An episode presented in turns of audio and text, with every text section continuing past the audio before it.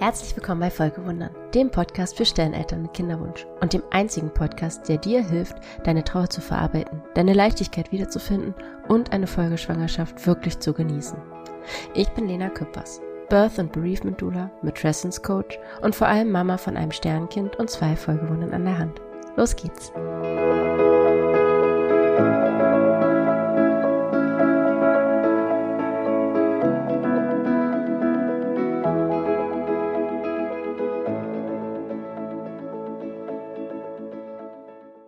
Hallo und herzlich willkommen zu einer neuen Folge. Ich ähm, melde mich mit etwas, was ich gerade frisch gelernt habe und beziehungsweise was ich schon kannte und aus eigener Erfahrung auch kenne, aber wo ich nicht wusste, dass es einen Namen dafür gibt und den habe ich von meiner Mentorin tatsächlich erfahren. Die hat letztens ein Live dazu gemacht und ja, es ist irgendwie, ich fand es so faszinierend, dass es tatsächlich einen Namen gibt, eine Theorie gibt, einen Menschen gibt, der da was dazu entwickelt hat.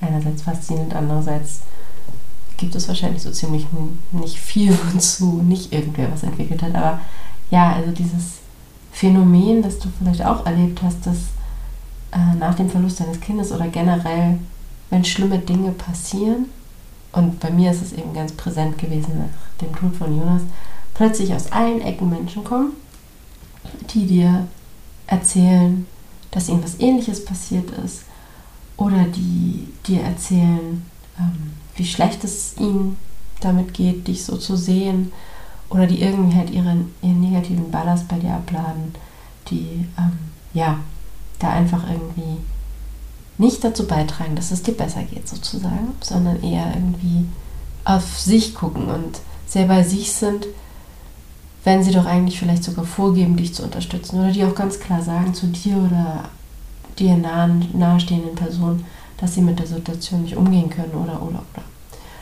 Und ähm, genau, all das habe ich auf jeden Fall erlebt. Also Situationen, in denen eben Menschen, die mir nicht so nahe standen, plötzlich mir so ihre dramatischen Geschichten erzählen haben. Das kenne ich sehr gut. Ich habe es aber auch erlebt, ähm, dass ich das Gefühl hatte, dass ich jemanden trösten muss in unserer Situation. Also nicht ich die bin, die, die da aufgefangen wird und deren Gefühle ausgehalten werden, sondern ähm, und begleitet werden, sondern eben, dass, ja, dass es meine Aufgabe ist oder zumindest der Versuch unternommen wird, mir was aufzuladen noch zusätzlich. Und ähm, das, also ich lege fast meine Hand dafür ins Feuer, dass du das auf die eine oder andere Art auch erlebt hast und vielleicht auch noch öfter erleben wirst. Und das ist Mist, gar keine Frage. Und es ist, äh, gibt einen Namen dafür, eine Theorie, und zwar ist das die Ring-Theorie oder Ring Theory von Susan Silk. Und Susan Silk ist Psychologin, ja, die selber was ganz ähnliches erfahren hat. Ich glaube, sie ist an Krebs erkrankt. Ich weiß jetzt nicht, welche Form von Krebs, und das ist ja auch gar nicht wichtig, aber grundsätzlich hat sie was ganz ähnliches erfahren in einer Situation, in der es ihr sehr schlecht ging, in der sie unmittelbar betroffen war von Krankheit, von Ängsten, Verlust mit Sicherheit auch und äh, ja, und bestimmt auch einen großen Batzen an Trauer. Und ähm, hat eben erlebt, dass Menschen zu ihr gekommen sind oder mehr noch vielleicht zu ihrem Partner und bei dem was abgeladen haben, was da einfach nicht hingehörte und hat das beobachtet, hat das untersucht und hat eben festgestellt, dass es verschiedene Ringe gibt, wenn etwas ähm, Gravierendes passiert, also sowas wie Trank Krankheit oder Verlust eben, ähm, dann steht die Person, die unmittelbar betroffen ist, in, in ihrem Fall mit der Krankheit sie alleine, in deinem Fall, wenn du in einer Partnerschaft lebst, du mit deinem Partner, deiner Partnerin, als Eltern seid ihr die, die unmittelbar betroffen sind und ihr steht in, im Zentrum. Ihr seid sozusagen im kleinsten Kreis.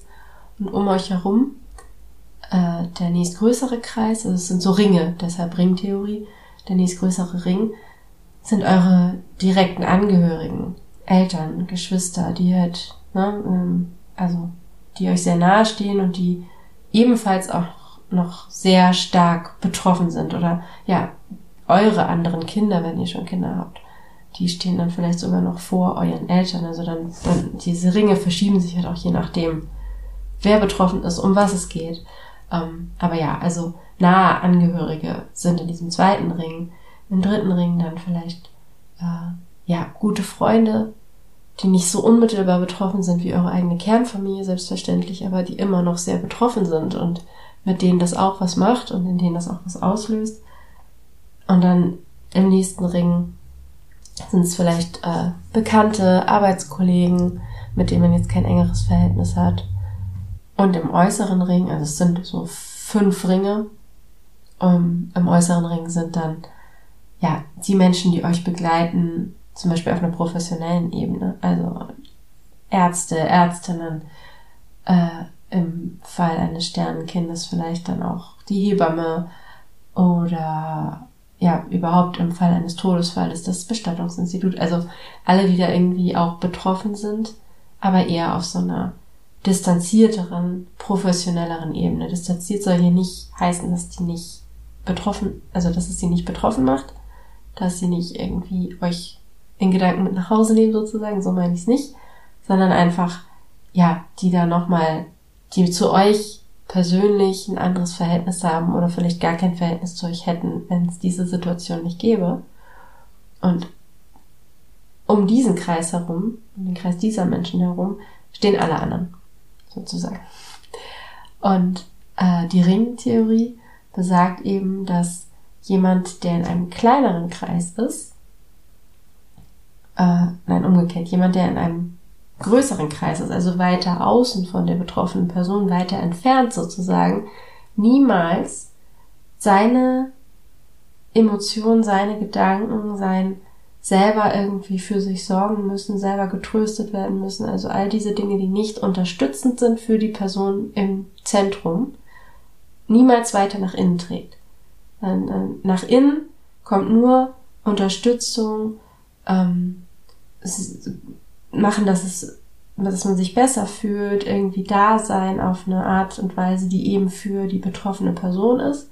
Und das muss in dem Fall halt nicht nur die Person im Zentrum sein, sondern wenn ich äh, außerhalb bin, als, als Arbeitskollegin zum Beispiel, dann und bin befreundet auch mit, weiß nicht, der Schwester, ich denke mir jetzt irgendwas aus, ähm, dann kann ich auch schauen, dass ich mich um die Schwester kümmere. Ich muss nicht immer genau in die Mitte treffen sozusagen, aber ich lade halt meinen eigenen Ballast, das, was ich, dass ich damit nicht umgehen kann, dass es mir schlecht geht, dass ich auch traure, all diese, diese Betroffenheit, die ich selber ja wahrscheinlich auch spüre, vielleicht kennst du das aus Situationen bei dir, niemals bei jemandem ab, der weiter näher am Zentrum ist. Also da gucke ich immer entweder in meinem Ring, sprich als Arbeitskollegin kann ich mit anderen Arbeitskollegen zum Beispiel sprechen, oder ich gucke in einen Ring, der weiter außen ist. Sprich, dann spreche dann mit, keine Ahnung, vielleicht einer Hebamme zum Beispiel. Nicht genau mit der Hebamme, weil die hat ja auch Schweigepflicht und so weiter, aber vielleicht um mich da irgendwie, vielleicht habe ich eine eigene Hebamme oder medizinisches Personal in, in meinem Bekanntenkreis, wo ich einfach irgendwie mal drüber sprechen kann und einfach um eine andere Perspektive zu kriegen oder das einfach mal abzuladen bei jemandem, wo ich weiß, okay, die kennen solche Situationen, vielleicht können die mir helfen. Oder eben ganz raus aus diesem Kreis der, der Betroffenheit sozusagen, ganz raus zu jemandem, der, mit, der damit überhaupt nichts zu tun hat. Und die Faustregel, die Susan Silk im Englischen sozusagen daraus entwickelt hat, aus diesen Beobachtungen und dann auch ihren Studien dazu, ist Comfort in und Dump out. Und ist nichts wortwörtlich übersetzt, aber so, dass es Sinn macht, ist sozusagen so als Faustregel im Deutschen angenehmes nach innen oder angenehmes rein, unangenehmes raus. Also niemals tragen wir das Unangenehme, unser eigenes Unangenehmes, unsere eigene Trauer, unsere eigenen wilden Gefühle ähm, weiter nach innen, denn da haben die nichts zu suchen.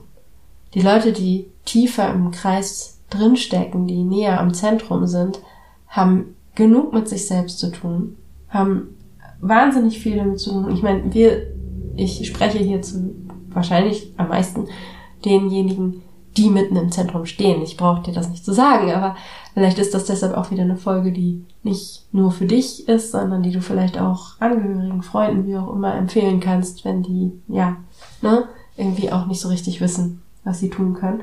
Aber ja, grundsätzlich einfach brauche ich dir das nicht zu sagen, dass, ähm, dass es dir nicht hilft, wenn du diese Erfahrung auch schon gemacht hast, ähm, wenn Leute von außen kommen und die sagen, wie schlecht es ihnen mit deiner Situation geht und wie leid es ihnen tut. Also diese nicht mit Gefühl, sondern mit Leid ähm, mäßige Schiene fahren, ähm, wie schlimm das doch alles ist.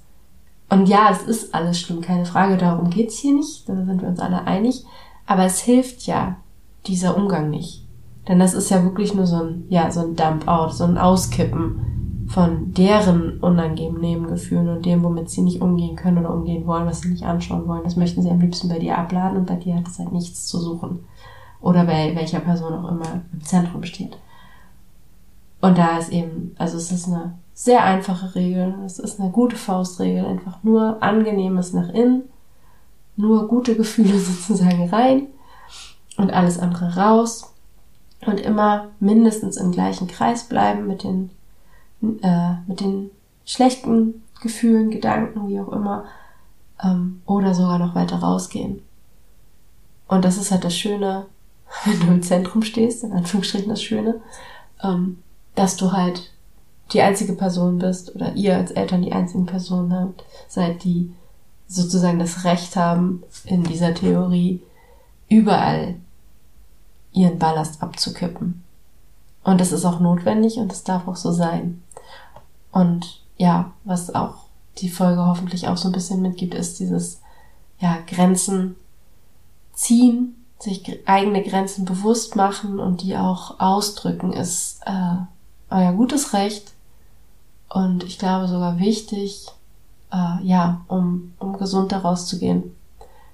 Und du musst dir nicht alles annehmen, du musst dir nicht alles anhören und es gibt sogar eine Theorie dazu. Und genau, das wollte ich einfach nur teilen, weil äh, ich das, die Erfahrung auf jeden Fall gemacht habe, aber bis vor ein paar Tagen halt nicht wusste, dass das Ganze sogar einen Namen hat. Und mir hat es sehr geholfen, nochmal anders drauf zu schauen. Und wenn es dir auch nur halb so viel geholfen hat wie mir, dann bin ich schon sehr froh. Und ähm, ja, schreib mir einfach, teil mir mit, äh, was so deine Erfahrungen mit dieser, also abstrakten Theorie ganz im praktischen sind. Hast du da Erlebnisse? Das würde mich wahnsinnig interessieren. Und natürlich auch, ob und wie dir diese Folge geholfen hat, denn ich mache sie ja für dich. Und ja, jetzt sage ich auf jeden Fall vielen Dank fürs Zuhören. Bis ganz bald und alles Liebe, deine Lena. Wenn dir der Podcast gefallen hat und du jetzt schon mehrfach zugehört hast und gemerkt hast, das hilft dir hier wirklich und du kannst dir gut vorstellen, dass und wie dir die Arbeit mit mir im Coaching vielleicht sogar noch mehr helfen kann, dann besuch mich einfach auf Instagram und schreib mir deine Nachricht. Das ist im Moment noch der leichteste Weg, um mich zu erreichen und du findest mich unter lena.küppers untenstrich. Küppers mit UE. lena.küppers untenstrich auf Instagram. Ich freue mich auf dich. Bis ganz bald.